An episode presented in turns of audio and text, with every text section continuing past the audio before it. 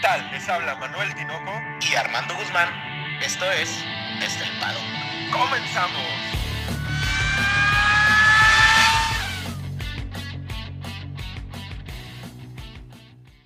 Armando, cuatro palabras. Al caer el sol. Pues está cayendo, Tinoco, cayó en ciertos personajes de la Fórmula 1. Pero bueno, estamos aquí, Tinoco, para la previa del penúltimo gran premio de esta temporada 2021, Tinoco. ¿Cómo estás? Y qué mejor escenario, cabrón, que este Medio Oriente donde se pone el sol y el cielo se viste de miles de colores, cabrón.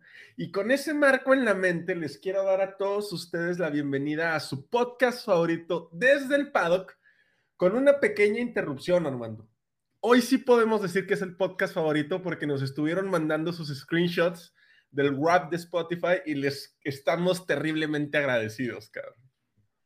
Pues, Tinoco, no llora uno porque es hombre, pero, pero muy emocionado, Tinoco. Y digo, uno, eh, esto lo hacemos muy, ahora sí que lo hacemos porque nos gusta, ¿no? O sea, pura diversión.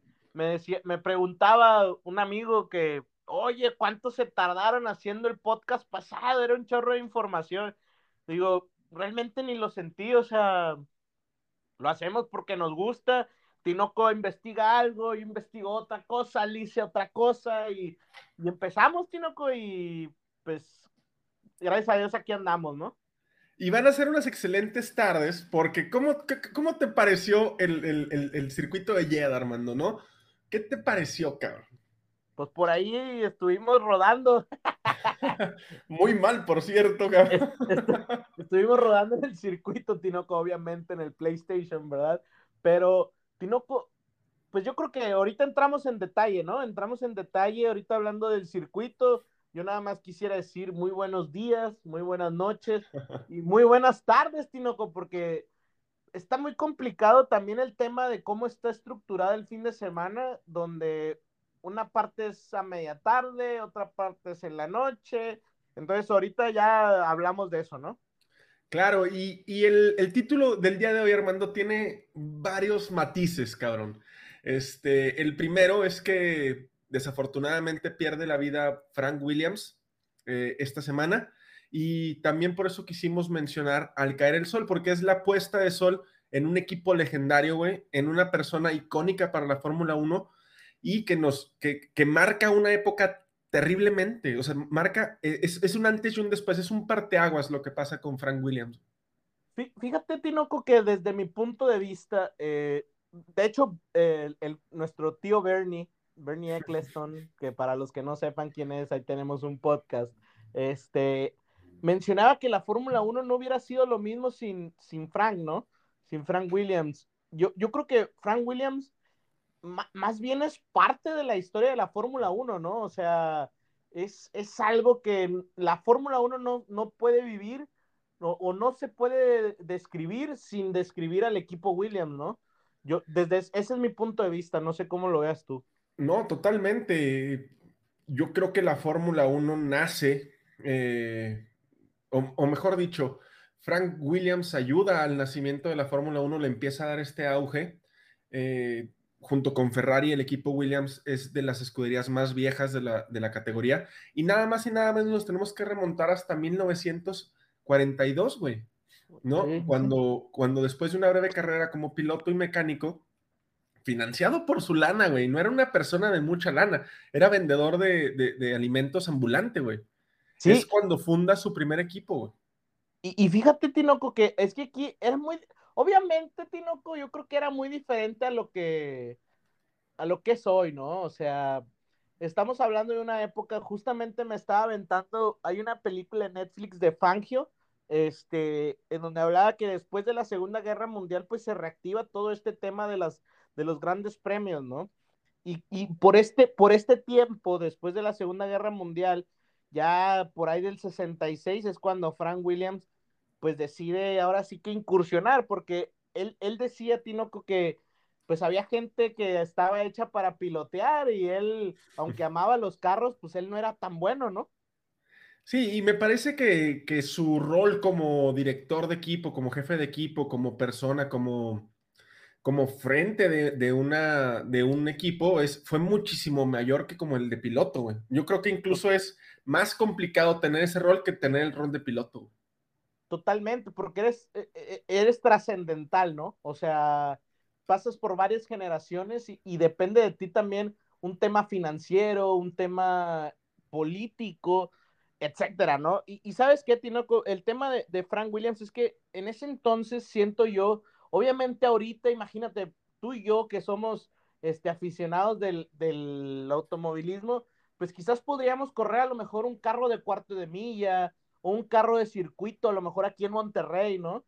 Pero en ese entonces como que había esta capacidad económica en un resurgimiento de la economía mundial en donde estos países de los aliados como Gran Bretaña, el mismo este, Francia, Estados Unidos, pues tenían el poder económico, lo cual permitía que personas como Frank pues tuvieran esa, esa capacidad de decir, ¿sabes qué me apasiona?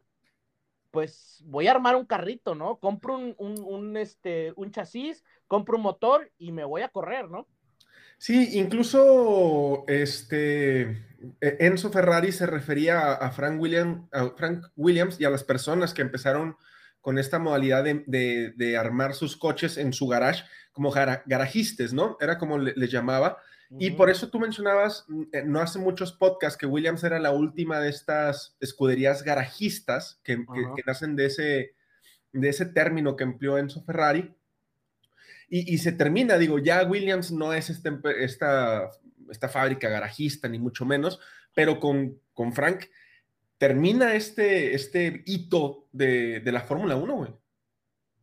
Fíjate, Tinoco, cómo eh, al final la Fórmula 1 ha pasado por muchas generaciones. Un tío mío que yo quiero mucho, un saludo a mi tío Julio, él, él siempre ha estado en el mundo de los carros, ¿no? De hecho, corre cuarto de milla y todo y empezamos a platicar de que se había muerto Frank Williams y dijo, ah, es que ese vato, pues realmente eso es, es, es, el innovaron algo muy, muy cabrón, dice, imagínate, güey, y esto me lo platicó él, que hubo un momento en el cual desde el satélite, Tinoco, a los motores de Williams les cambiaban, haz de cuenta que entraban a las curvas, le bajaban los grados del motor para que no pudieran y luego cuando pues, tuvieran menos fuerza y luego cuando entraban a la recta le subían los grados de motor y a, avanzar más rápido. Tinoco, ese nivel de tecnología eh, era muy, era, era, era un, una Fórmula 1 muy diferente, ¿no? O sea, era una Fórmula 1 la cual se desarrollaba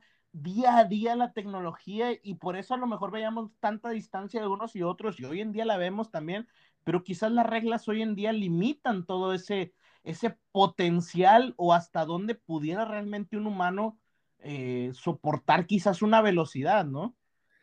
Sí, todo con el afán de, de, de, compactar a los equipos, ¿no? Y de que se compita en una eh, igualdad de condiciones que muchas veces no se logre. Claro, no se logra, pero la FIA trata de hacer este tipo de situaciones. Williams, güey, Williams empieza siendo, eh, pues, un equipo, como tú dijiste, que se arma con el chasis por ahí de Bram, eh, por ahí arman su equipo de, de, de, en un garage, como les estamos diciendo, manteniendo ahí por ahí arribita, güey. En 1980 se convierte en campeón y Williams también gana su primer corona de constructores, güey. No está tan, no estamos tan lejos, güey, y solo le tomó unos que 20 años, este, 12 años, 14 años, ganar las dos coronas. Totalmente. Y fíjate, por ahí hay un dato interesante, y ya me traen de bajada mis amigos con el, con el interesante. Dice, ¿por qué siempre dices interesante? Pues todo en la Fórmula 1 me parece interesante. Pero por ahí Keke Rosberg en el 82 queda campeón del mundo, que es papá de Nico Rosberg, ¿no? Sí, sí, sí. Pero queda campeón con 44 puntos, güey. Sí. O sea, o sea, con... con Digo, o sea, eran imagínate te daban menos puntos, ¿no? Sí, te daban menos puntos y ya platicamos cómo, cómo se, se, determinaba el campeón del mundo, pero está, está curioso. No nada más que que Rosberg corrió en Williams, güey, nos podemos ir a, a, Nigel Mansell, Nelson Piquet, que es, ya decías, es el, el suegro de, de, de, mi queridísimo Max, güey. Uh -huh. ambos era esta dupla invencible de, Williams hacia, el final, hacia finales de los, de los 80, ¿no? Sí, y de hecho, pues por ahí la, el podcast pasado platicábamos que por ahí del 90-91, pues realmente fue una, una época de Williams muy buena en donde pues fueron muy dominantes con el motor Renault, ¿no? O sea, realmente fueron muy fuertes. Y fíjate, Tinoco, hay un tema este, que me llamó mucho la atención. Recordemos que Ayrton Senna muere en un Williams. un Williams. Muere en un Williams. Resulta que una de las tecnologías interesantes era la dirección asistida.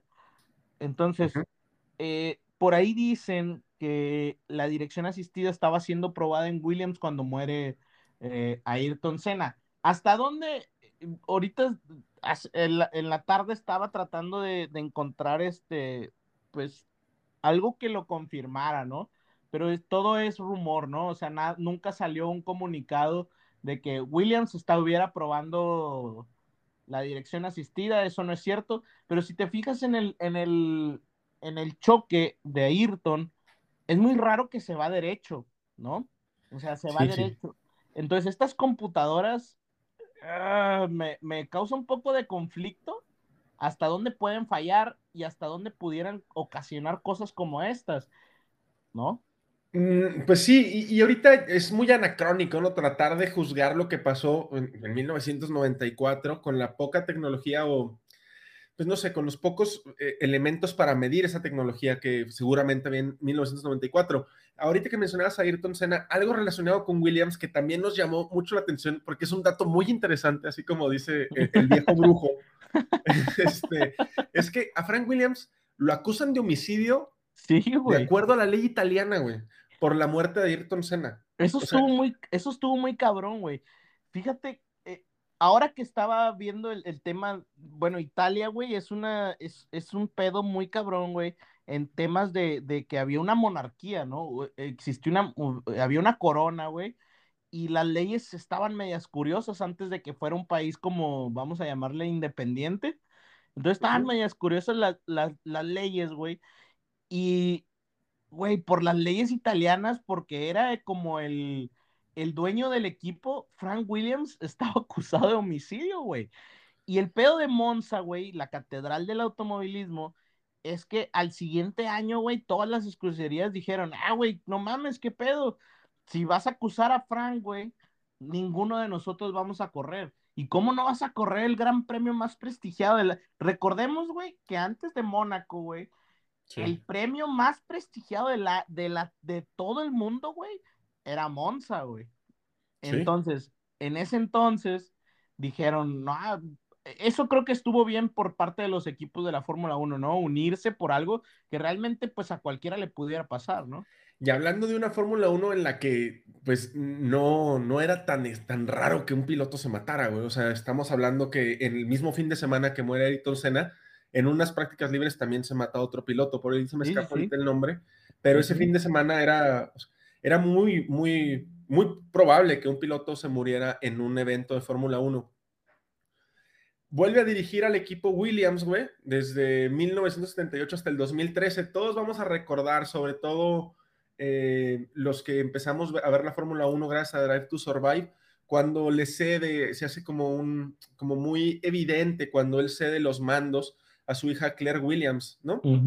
Después de haber logrado un chingo de, de, títulos, o sea, es que pareciera un, espejismo decir que Williams es una, una potencia automovilística, sobre todo por los últimos 10 años, pero Williams es una potencia automovilística. Güey, es que realmente está por encima de Ferrari, güey. O sea, o sea, estamos hablando de que Williams tiene nueve títulos, tiene el 80, el 81, el 86, el 87, el 92, 93, 94, 96 y 97, Tinoco. O sea, realmente, y, deja tú, vamos a los nombres, Alan Jones, Keke Rosberg, Nelson Piquet, Nigel Mansell, Alain Prost, Damon Hill, Jacques Villeneuve, eh, que es el, el canadiense. O sea, realmente, Tinoco, estamos hablando de un equipo impresionante, ¿no? De hecho, por ahí eh, Diego Mejía, que es uno de los, de los comentaristas, bueno, periodista de Fórmula 1 que yo más, que más me gusta, un colombiano, no sé si lo... Sí, sí. Este, él mencionaba que si, si William no hubiera contratado a Pastor Maldonado, pues realmente él, él no fuera el periodista que soy, ¿no? Entonces, pues eso está interesante, ¿no? También. Pastor Maldonado, el único que, el último que gana un gran premio con Williams, ¿no? se hizo muy viral esa foto estos días donde está Pastor Maldonado con Frank en su silla de ruedas con este, con el, con el, con el trofeo del, del, último gran premio que gana Williams. Y, y, podemos seguir hablando de los pilotos, podemos seguir hablando de todo lo que hizo, de todo lo que generó por ahí se, brinca con Mercedes, creo que en 2014, ¿no? Es cuando anuncia que va a montar unidades de potencia Mercedes. Pero lo importante de Frank Williams es el, gran legado que deja, güey, como todos los pilotos aficionados, eh, gente, mecánicos, todos fue, fue un, un, choque de realidad que nadie se esperaba, a pesar de que ya no estaba tanto por el paddock de la Fórmula 1.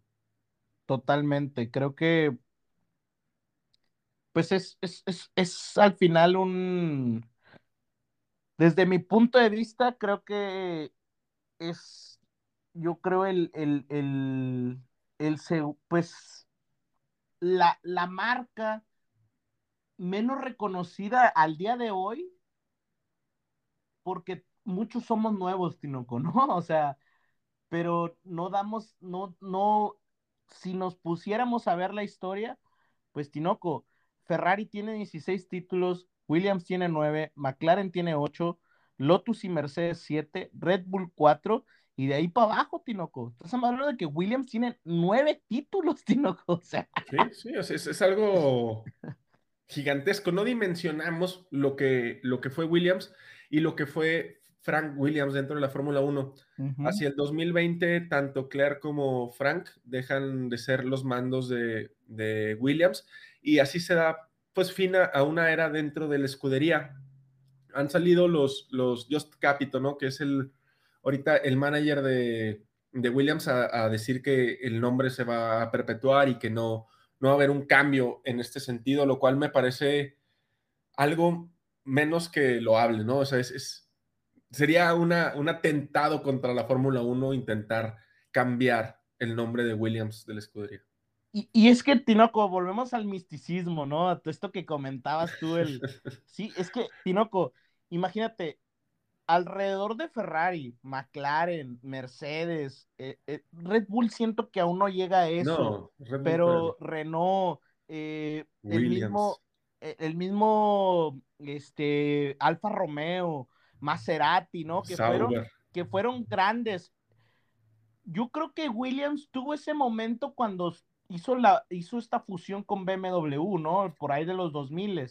Sí. Esa, eh, yo creo que quiso como llegar al nivel en, en, cuestión de ser una marca, pero Williams como tal, creo que tiene un poder al grado de un motorista tal como Ferrari dentro de la Fórmula 1. No sé cómo lo veas tú. Sí, como que en 2006 cuando, este, en los 2000, perdón, en inicio de los 2000 cuando se alía con BMW, nada más quiso el refuerzo de, un, de un, motorista, ¿no? De un nombre, de un nombre de motores, pero el nombre dentro de la Fórmula 1 ya estaba, ya, ya, ya, ya era William. Como que yo también tengo atrás de mí a alguien como BMW, ¿no? Pero igual, igual, BMW me está ayudando. Pues Tinoco, yo creo que habrá que hacer un, un, podcast dedicado a la historia de Williams. Tendremos bastante tiempo para poder hacer un, muy buen podcast. no, más de diciembre hasta marzo. No, pues nos fuimos por encimita porque Tinoco hay mucho de qué hablar ahorita. Sí, no, no. Es, es, demasiada la información que, que podemos encontrar de Frank Williams. Y pues quisimos hacerles este pequeño introducción para que pues con todo esto que, está pasando tengan esa información a la mano. Pero vámonos a Jeddah, güey, al, circuito urbano de Jeddah que por poquito, por poquito no me lo terminan, cabrón, ¿eh? Ay, güey, yo, yo neta, güey, tenía miedo, güey. ¿Qué hubiera pasado, Armando? ¿Qué hubiera pasado? Por ahí traes tú una anécdota en la que podemos, tú puedes sacar tu bola de, de viejo brujo y con esa anécdota empezar a ver qué hubiera pasado, pero ya llegaremos a esa anécdota, güey. No te me adelantes, no comas ansias, cabrón. A ver, eh, platícame más bien cuáles son los datos de la pista, Tinoco. Oye, nos encontramos con un circuito tremendamente largo, ¿no? Yo creo que es el, el más largo después de Spa. Eh, tiene una longitud de 6.174 kilómetros. Eso uh -huh. quiere decir que se va a correr a 50 vueltas. Es en sentido Son contrario poquitas, a las ¿no? manecillas del reloj. Sí, muy poquitas, güey. O sea, Uh -huh. por, la, por la distancia, ¿no? Un, es en sentido contra, contrario a las manecillas del reloj, es contra horario, lo cual siempre genera un cierto nerviosismo, ¿no? Podemos referirnos, uh -huh. por ejemplo, a Rusia. Es el mayor, es el circuito con mayor cantidad de curvas, con 27 curvas. A la y izquierda. el lugar de la, de la pole position es hacia la izquierda. De mencionar así, también muy, muy importante que va a haber tres zonas de DRS, lo que lo convierte en un circuito rapidísimo. Pero fíjate, Tinoco, por ahí, para los que no han visto nuestro video de, de la vuelta rápida, no. Ahí, ahí, ahí pónganos de quién, quién crees, quién, quién, creen que trae los mandos, si Armando yo. fíjate que eh, corriendo por ahí, estuve tratando de, puse al máximo la... la... Las ayudas. No, no, no, no. La, la, inteligencia artificial de los, de los pilotos, Tinoco. Y a mi parecer, este es mi punto de vista, ¿verdad? Saliendo de las heces del, del, primer, del primer punto, hay que, hay que describir un poco el circuito, ¿no? El circuito realmente en las primeras S que, que son, muy, son muy curiosas, o sea, son unos es un circuito el cual no sé cómo, cómo lo veas tú, Tinoco, pero la vuelta 4, 5, 6, 7, 8, 9 y 10 es una son, sola. Son, son como muy diferentes, o sea, mira, la 4 es como cerradita, sí, pero como muy cinco, a 90, ¿no? Ajá, pero la 5 como que cierra, la 6 te da vuelta a la izquierda rápido, y, pero tienes que agarrar la 7 cerrada, pegado a la, a la, al guardarray, y el 5 va pegado al Apex, güey. Entonces, ¿qué pedo? ¿no? Sí, muy técnico, se presenta muy técnico y, y, nos faltó mencionar que es un circuito urbano o bueno, semi-urbano, porque sí va a estar de manera semipermanente en, en Jeddah, en el, en, el, en el, distrito de Jeddah, pero vas muy rápido y, y, y, se me hace muy técnico, digo, cuando estábamos jugando por ahí en el PlayStation, porque es, no, no, tenemos un, un, un, simulador más grande, este, pasas muy cerca de, de, los guardarraíles, sobre todo en esa serie de curvas, desde la 4 hasta la 12, el, el, sentido contrario de cómo tomas una curva y sales de ella para tomar la siguiente es muy complicado, muy, muy complicado, de verdad. Digo, no tenemos la experiencia de un piloto de Fórmula 1, pero estuvimos dándole ahí como 30 vueltas y nada más no me salía, güey, o sea, no me salía. ¿Qué es lo que decías tú, no? O sea, realmente tienes que pegarte a la barda. O sea, sí, vas a pasar como en Mónaco saliendo de la chicana de la piscina, nomás que han corrido en Mónaco durante 70 años, güey, y aquí no han corrido nunca eh, eso yo creo que puede cambiar mucho. Ahora, ¿qué tan, qué tan relevante, Tinoco? La primera pregunta que te haré en este podcast, ¿qué tan relevante se pueden volver las banderas amarillas? O sea, ¿qué, qué tantas banderas amarillas después de haberlo así de puro, de puro, de pura vista? Tan pegadas las bardas, ¿cuántas banderas amarillas podemos tener? Ya tuvimos banderas amarillas en Mónaco con Leclerc, ya tuvimos banderas amarillas en Azerbaiyán, hasta sí. una bandera roja.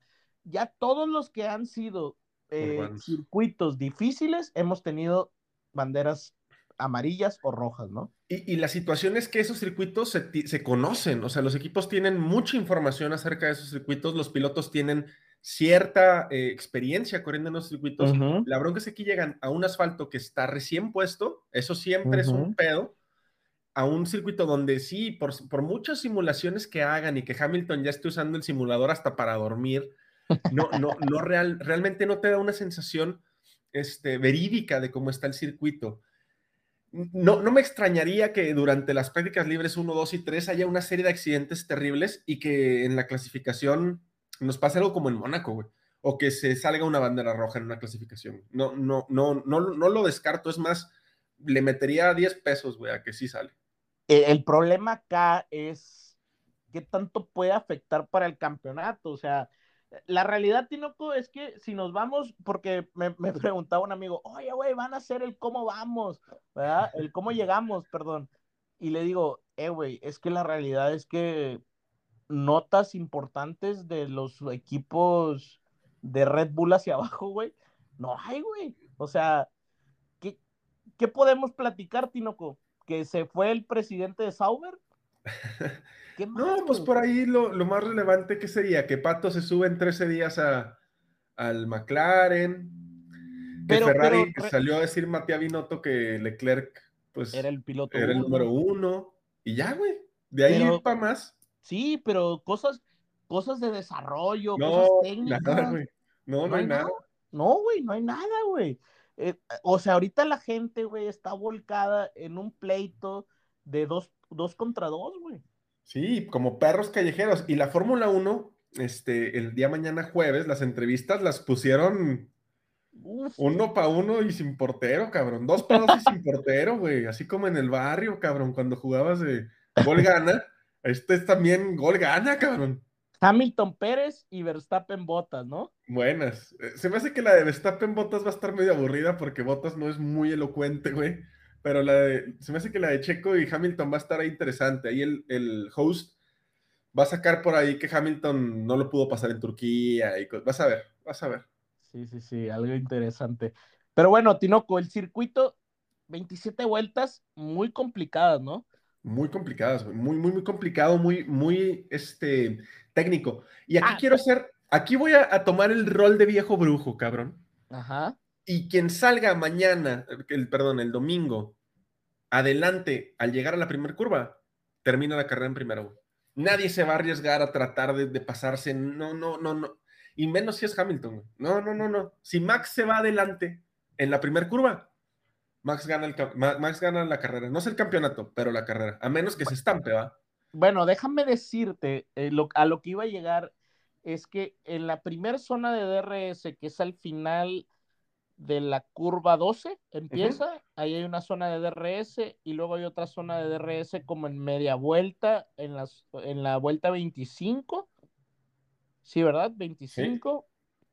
Yo en esas dos zonas de DRS veo zonas de acercamiento, güey. O sea, que, se, que, que te puedas pegar al, al, al coche, coche, de adelante.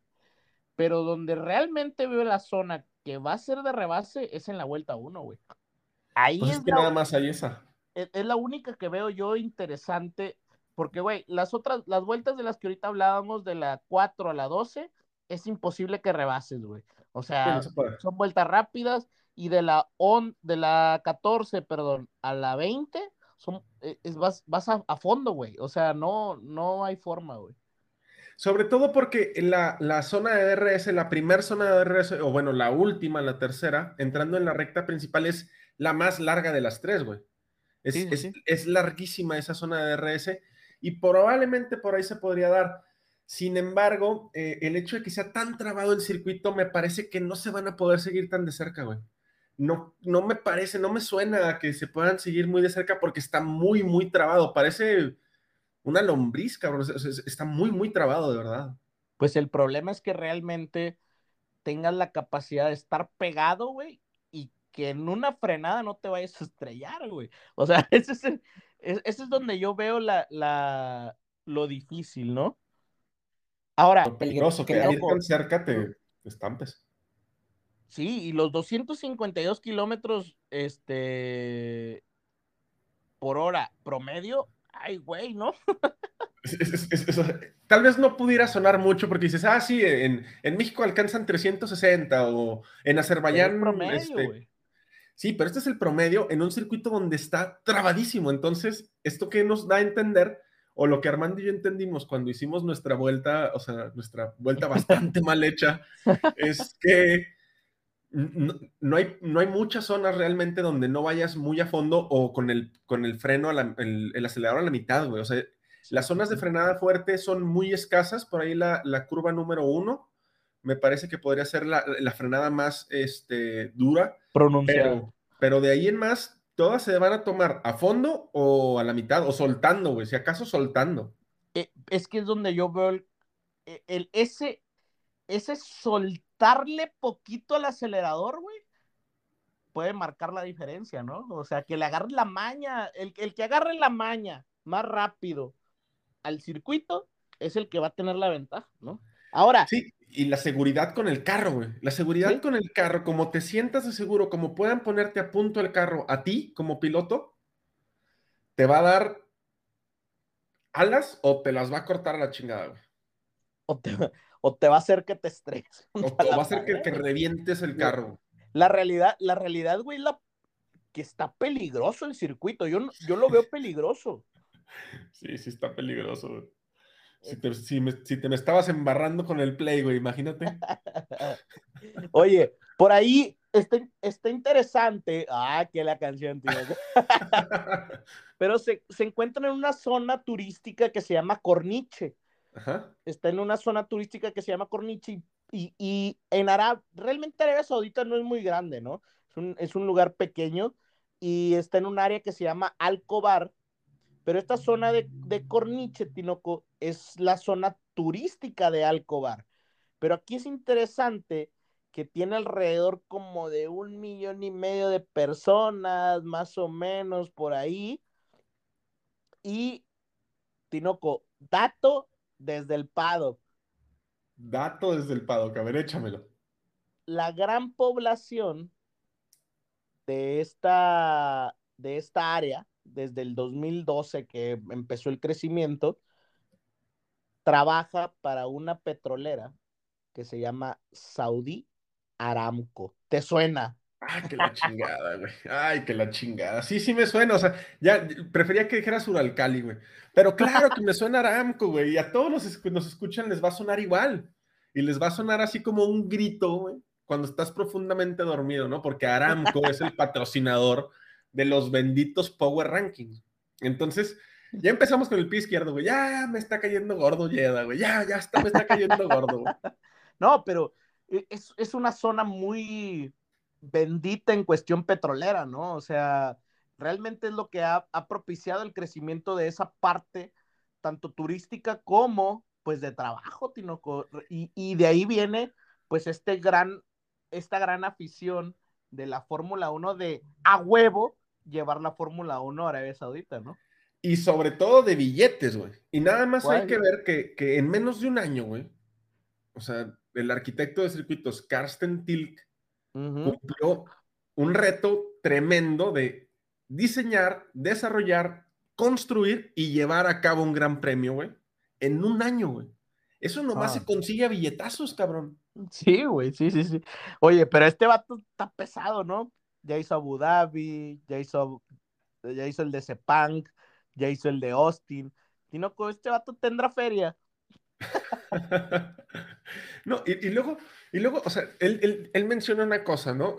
Tilk, el, el- el arquitecto, no sé si se pronuncia así, la verdad. Este, él dice que no es un circuito normal porque menciona que tuvo que construir la mayor parte de las calles él mismo, cuando realmente el circuito urbano como es, pues se adapta las calles de, de- de trazada normal, de, civiles, a- al circuito de Fórmula 1. ¿Esto qué quiere decir? Que tuvieron que implementar todo el sistema de drenaje, güey. Lo que se tradujo en qué, carnal? Más billetes, güey. Aquí por billetes no paramos, güey. Así Oye, dijo, pero cabrón. subieron el, subieron el piso como un metro, ¿no, güey? Sí, sí, el nivel de, el nivel de calle. Oye, Tinoco, esto me recuerda una historia muy parecida, porque aquí el, el circuito de Jeddah, pues realmente, pues no existía realmente. O sea, es que no es como Azerbaiyán, ¿no?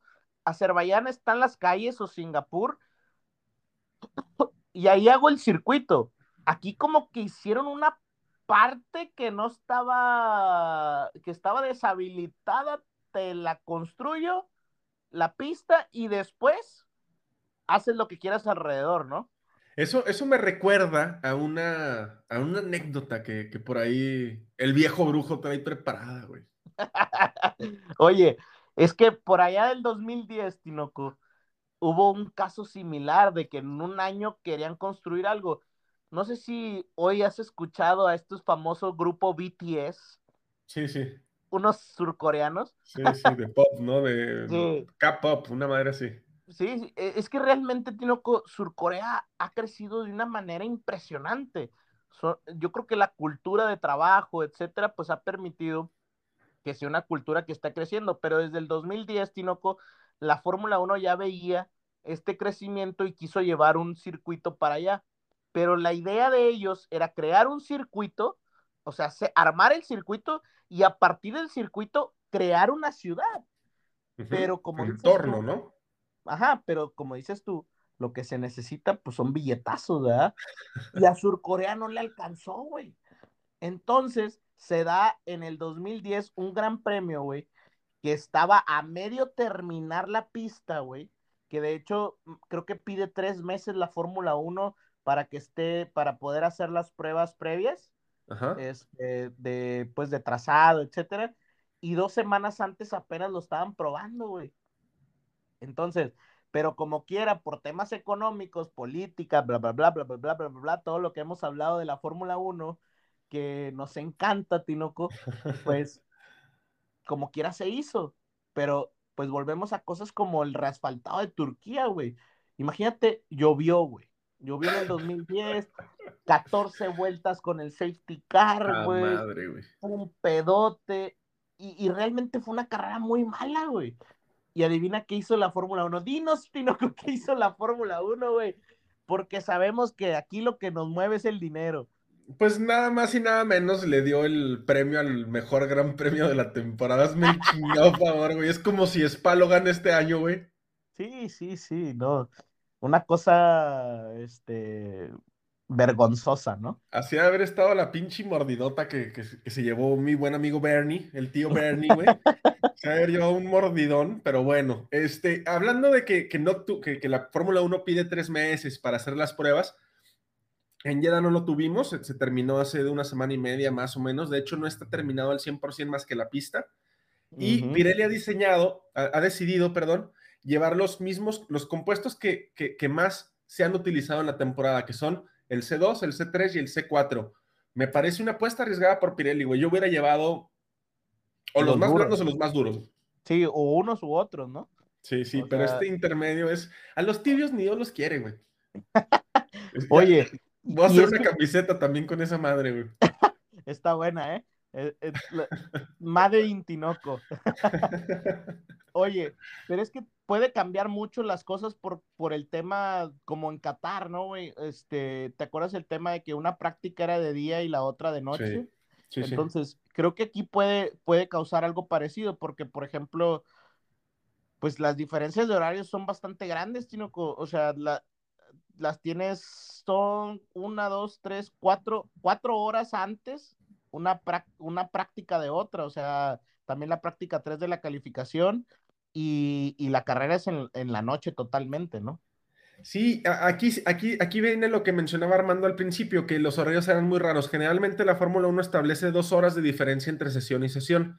¿Esto qué quiere decir? Que entre la práctica libre 1 y la práctica libre 2 hay dos horas de, de descanso y lo mismo entre práctica libre 3 y. ¿Cuál es el problema cuando los horarios no son de esta manera?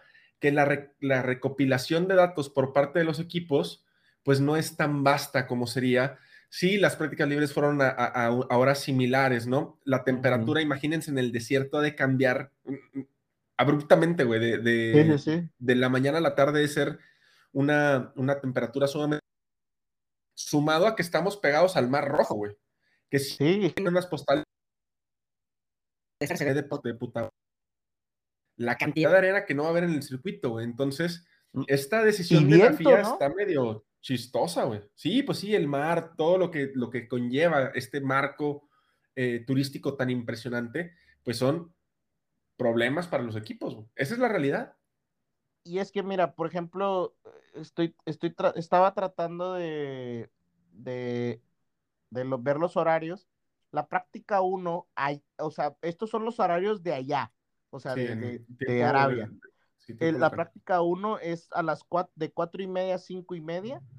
Y la práctica 2, Tinoco, es hasta las 8, a las, de 8 a 9 de la noche. Tinoco, de aquí, de, de, las 4 de la tarde a las 8 de la noche, hay una diferencia increíble de, del, del clima, ¿no? O sea, nada que ver.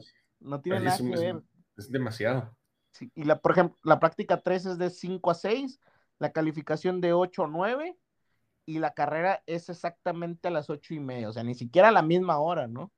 Sí, sí, o sea, por ahí se repite la clasificación y los libres 2 pero, o sea, todos los, los, datos que puedas obtener de la práctica libre 1 y de la 3, pues son irrelevantes, güey. No son ni siquiera en la misma hora, no puedes este, empatarlos unos contra otros. Se me hace que va a dar muchas broncas este tipo de, de, decisiones. Vamos a ver qué sale, pero a mí sí me parece por ahí que tanto la FIA con la determinación de horarios como Pirelli al llevar los compuestos intermedios se equivocaron. Güey. Yo les pongo un 5. Tinoco, estás peleado totalmente con Pirelli, con Aramco, con Bernie, con todo el mundo, tú. No, no, para nada. Otra, otro detallito a mencionar interesante es que se acuerdan de lo que platicábamos en Sandboard de las curvas aperaltadas. Pues bueno, aquí nos encontramos una con incluso mayor peralte, 12 grados, así que volvemos a lo mismo, güey. Los neumáticos se van a mantener bastante ocupaditos pues la parte, la, la, parte derecha, ¿no? Yo creo que yo creo que la parte derecha puede estar media complicada, pero bueno, a, ver qué, qué, sucede. Tinoco, por ahí los horarios, te los paso de una vez, ¿qué te parece? Dímelos. Práctica 1, el viernes de 7 y media a 8 y media de la mañana, y de 11 a 12 la práctica 2. Recuerden que es un sistema, es un, es, es el tradicional, el con calificación y luego el sábado tenemos la práctica 3 de 8 a 9 de la mañana y la calificación de 11 a 12, 11 de la mañana a 12 de la tarde. Y la carrera el domingo en punto de las 11 con 30. Ah, cómodos, cómodos, la verdad están cómodos los horarios, no están así muy, muy, muy matados. Ya nos esperará Abu Dhabi. Pero vamos al cómo llegamos, Armando. ¿Cómo llegamos? Lo vamos a centrar, como ya bien decías, en Red Bull y Mercedes que son los cuatro que se van a dar de chingadazos, ¿no? Básicamente, porque ya todas las demás peleas que habíamos platicado antes de Qatar se resolvieron. Alpine ya está muy lejos de, de Alfa Tauri y no hay forma de que ya compitan por ese puesto, salvo que Ocon y Fernando Alonso hagan un DNF. Y yo creo que Ferrari también ya está bastante resuelto, ¿no? Pues sí, yo creo que ya esos temas, Tinoco, ya se, no, no es que se vuelvan irrelevantes, Tinoco, pero lo que decías tú hace, creo que hace como dos, post, dos podcasts, decías que realmente nadie, eh, ah, creo que fue en Brasil, que realmente nadie le puso el carro a, Hamilton eh, para no dejarlo pasar, pues se da mucho por esto, su batalla no es con él, ¿no? Sí, claro, sí, sí, y, creo que aquí volvemos a una situación muy interesante con Red Bull y Mercedes, que, son los, los protagonistas, ¿no? Los seis los seis integrantes principales del equipo, porque pues Toto Wolf y Christian Horner siguen ahí está, estando muy presentes. De hecho, Christian Horner tuvo un problema ahí saliendo de los AIL en Qatar, güey. Sí, pues por las declaraciones, puso en duda la, pues puso en duda la, decisión de, de los de los Marshalls, ¿no? De, bueno, no son los Marshalls, ¿qué vienen siendo los los, pues es que son este ayudantes, güey. Y sí tiene un punto lo que dice, ¿no? No te puedes poner a agitar banderas así en, una clasificación tan cerrada, con el campeonato como, como está. Entiendo la situación de la FIA de mandarlo llamar porque está agrediendo la integridad de la FIA, pero la FIA misma agrede su, integridad al, no tener los mismos auxiliares de pista en todos los, en todos los circuitos, güey. Es que eso debería de ser este, fundamental, güey. Pues es que al final lo que, lo que nunca hemos entendido, ¿no? O sea, piden respeto, pero no hay respeto para el otro lado, ¿no? O sea, también es respeto para la persona que, pues al final no lo respeté por, porque el otro estaba en verde, güey. O sea, el problema fue que los, en los monitores estaba en verde la bandera, güey. Pero la bandera que se estaba agitando era amarilla, güey. Ah, cabrón, entonces ¿a quién le hago caso, güey? ¿Al director de carrera, que es el que le pica el botón, o a este güey que se le ocurrió agitar las banderas, güey? Y es, lo que decía Christian Horner, que por ahí tampoco son tan desafortunadas sus declaraciones. O sea, no lo llamó que era un pendejo, ni mucho menos. Nomás dijo que al parecer no había sido instruido por la FIA. O sea, me parece como que un, insulto canadiense, ¿no? O sea, un insulto así muy polite, güey. Tinoco, me parece muchísimo más importante que hubieran sancionado a Christian Horner por lo que dijo de Toto, güey. O Sí, sea, estás claro. hablando, güey, de líderes, güey, de ejemplos a seguir por niños, güey, que hay niños que siguen la Fórmula 1, güey. O sea, Sí, sí. entonces me parece muchísimo más insultante, güey, que diga, ah, no le tengo que andar besando el culo a este güey. ¿A poco no? Bueno, ese es mi punto Dijo de vista. trasero, o sea, no, no dijo culo, güey. No, no creo que, no creo que en Inglaterra te dicen la palabra culo, pero sí, o sea, Dijo- básicamente. No, dijo Ars, güey. Dijo Ars. Pero sí, o sea, totalmente. En- Entiendo la postura de, Christian Horner, güey. Y lo que no entiendo es la postura de la FIA, ¿no? Este se presenta como un ser into- intocable, ¿no? O sea, vamos a multar a Max por tocar un alerón con 50 mil euros ya. A Hamilton por quitarse los cinturones con 5 mil euros y que nadie insulte ni diga nada, pues, o sea, también, también tiene que haber una catarsis, güey, por parte de, de la... Es como si un árbitro quisiera que no cuestionara sus decisiones. Es parte de tu, pues, de, de tu necesidad como deportista, como Claro, gente güey. del medio, poderte quejar y criticar esas decisiones. Es, de, eso está, eh, de eso está basado, ¿no? El deporte, ¿no? De una No, crítica hacia la decisión. Imagínate, Tino, que a ti te hubieran multado como mil veces en el básquet, güey. Si tú eras el peleonero, güey, no, no quieras vender humo, cabrón. Oye, pero bueno, el tema Red Bull, Mercedes, te- tema, tema de, por ahí hubo una nota, Tinoco, de que, de que Honda estaba eh, Presionando, ¿no? presionando a Red Bull por cambiar el motor, pero Tinoco, a mí me parece un total, lo, lo que decías, tú, tú me lo dijiste, me suena a fake news, ¿no? A mí también me suena fake news porque es, está muy anacrónico como lo sacan. Lo, lo sacan mucho tiempo antes de una carrera. Digo, si llega el viernes y ves que no tienes un buen rendimiento y tomas esa decisión, pues todavía es un poquito más palpable, ¿no? Pero desde el martes, güey, ah, es mucho tiempo, güey. Es demasiado Ahora- tiempo. güey. Tinoco, lo que mucha gente no sabe, y esto es, es importante que lo recalquemos, es que cuando tú penalizas por un motor, no necesariamente lo tienes que utilizar. Ah, ¿no? O sea, el No, motor no. puede estar ahí, güey. El Sí, motor lo claro. tienes nuevo. Y me suena, me suena mucho, güey, a que Red Bull pudiera estar haciendo algo así, ¿eh?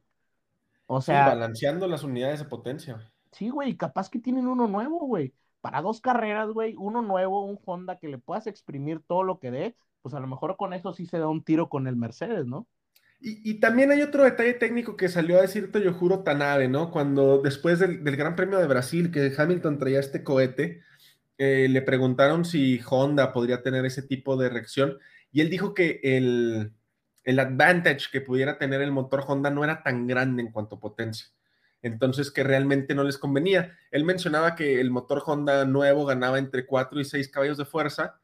eh, contra los, creo que son 18, de 18 a 22 de Mercedes. Entonces, pues realmente no me parece que, que, le estén apostando por ahí. Sí creo que Honda vaya a querer ir un poquito más agresivo con los mapas motor, pero la fiabilidad de Honda es la mejor de, de los motores, ¿no? Esta temporada Honda dio un paso adelante en fiabilidad completamente imponente. Totalmente, y pesa que se vaya, ¿no? Pesa que se vaya, que creo que toda la, todo Honda Racing yo creo va para Red Bull Powertrains, pero, pero, a ver, no podemos decir, o sea, el cómo llegamos, Tino, pues está muy complicado porque realmente, ¿qué podemos decir? Ya lo dijimos el podcast pasado y la pregunta fue, fue yo creo que fue la, eh, el, el punto de inflexión. Yo creo que el compromiso aquí van, van a pesar mucho Checo y Botas, güey. O sea, por ahí dijo Toto que, o no sé si fue Toto, no, fue, ay, güey, no me acuerdo quién fue, pero dijo que Botas pudiera ser mucho más importante que Checo en la, en la, porque le pudiera robar puntos a, a, ah, fue Toto, le pudiera robar puntos a Max. Pero Tinoco, yo no veo, yo, sin, quitándome la camiseta de México, güey. Estas últimas carreras, güey, yo he visto a un Checo que pudiera ser que esté más pegado a Hamilton que un Bottas pegado a, a, Max. No sé cómo lo veas tú. Sí, la determinación que está mostrando en carreras, salvo después de Rusia, uh -huh. nada más yo descartaría nada más la clasificación en Qatar, es, ha sido muy constante y se le ha visto muy firme en su compromiso con Red Bull. Lo dijo en una entrevista que él, claro que, se, que, que él está seguro que se van a llevar un campeonato, pero que va a ser hasta lo imposible por llevarse los dos. Yo sí lo veo más comprometido que, que Botas, como te decía el podcast pasado. Tal vez no te pueda decir por porcentajes, güey, pero sí sé que está mucho más comprometido que Botas. Botas ya se va de Mercedes, por ahí viene de dos carreras complicaditas y no sé, no me parece que, que Botas tenga el rendimiento ni que tenga el coche para tan, tan diferente a los Red Bull como lo tiene Hamilton, por ejemplo. Ahora, Botas, güey, no le fue bien en Mónaco, no le fue bien en, en, en Azerbaiyán. Y son carreras complicadas, güey. Son Ni a Mercedes en general, güey. complicadas. Entonces, si no le va bien ahí, yo no creo que le vaya también acá, güey. No, no, no me cuadraría. Y, y, sobre todo por la confianza que hay que tener en el monoplaza al momento de subirte a un urbano, ¿no? Los urbanos tienen los guardarraíles muy, muy cerquitas. Eh, hay muchos videos en slow motion de qué tan cerca pasan de los guardarraíles. Y si no tienes esa confianza, que no creo que la tenga por lo visto en Qatar, no sé cómo vaya a llegar. Lo que sí hay que mencionar es que Checo no puede volver a clasificar como clasificó en Qatar. Tiene que estar ahí adelante sí o sí o el Mundial se escapa. Sí. Y pues Tinoco, a un día, siete horas y 16 minutos. Hace mucho que no hacemos esto, Tinoco. Te digo mi podio. ¡Ah!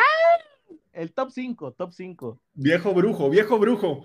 este, el top 5 está complicado, verás. A ver. Me voy a mojar, voy a mojar el gato en el agua, cabrón. Eh, Max, Checo, Hamilton, Leclerc, Carlos. Leclerc, Carlos. Ok. Yo voy Hamilton. Ay, Max. Perro maldito. Hamilton, Max, Checo, Norris, Sainz. No, no sé, no sé, no sé por qué no me gusta tu este. Ya sé por qué no me gusta, porque tienes Hamilton en el 1. Pero, güey, McLaren tampoco va bien en los urbanos, güey. No va mejor que Ferrari. no eras, no eras super Norris, güey, super Papaya Brothers.